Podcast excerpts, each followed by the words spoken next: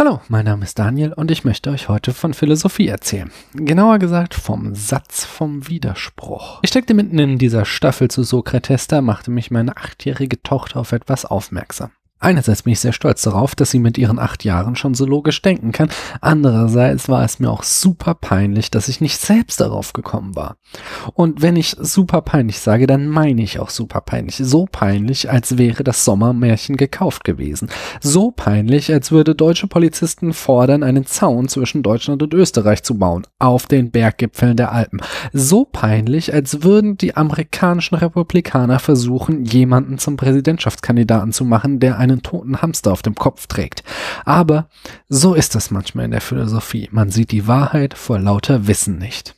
Es geht um den Satz, ich weiß, dass ich nichts weiß. Die Erkenntnis, dass Sokrates weiser ist als alle anderen, da er sich im Gegensatz zu ihnen nicht einbildet, etwas zu wissen, kommt in Platons Apologie des Sokrates in vielen verschiedenen Formulierungen vor, aber eine Formulierung kommt nicht vor. Ich weiß, dass ich nichts weiß.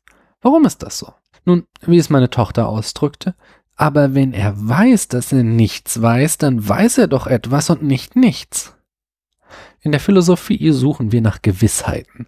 Und je genauer unsere Suche wird, desto mehr brechen uns diese Gewissheiten weg. Aber es gibt einige Tatsachen, die so fest sind wie der Fels in der Brandung. Und eine dieser Tatsachen, eine absolute Gewissheit, ist der Satz vom ausgeschlossenen Widerspruch oder einfach der Satz vom Widerspruch.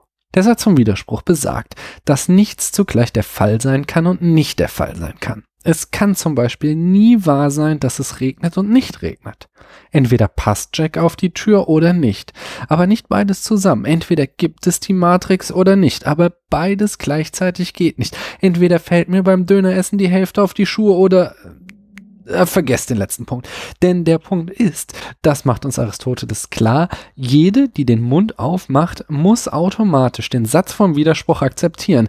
Denn ihn nicht zu akzeptieren heißt letztlich nichts zu sagen. Wenn ich sage, es regnet, aber es regnet nicht, dann sage ich nichts anderes als plus eins, minus eins und das ist bekanntlich null. Wenn jetzt also Sokrates gesagt hätte, ich weiß, dass ich nichts weiß, so hätte er einen Widerspruch erzeugt.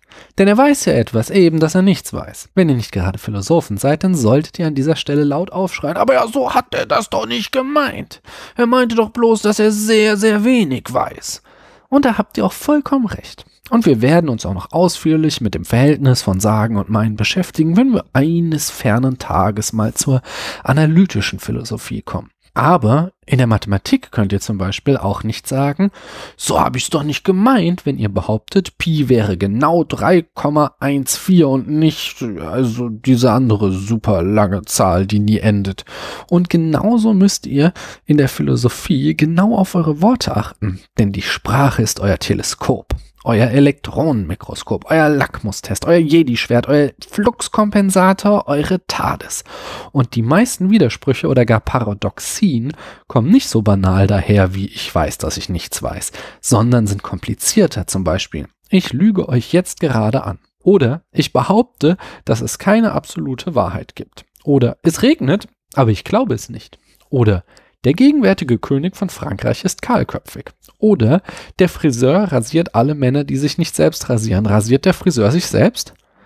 So, das war's jetzt aber endgültig von mir zu Sokrates. Die nächste Staffel wird sich um Platon, den Philosophenkönig, drehen. Vielen Dank, dass ihr mir eure Zeit geschenkt habt und bis zum nächsten Mal.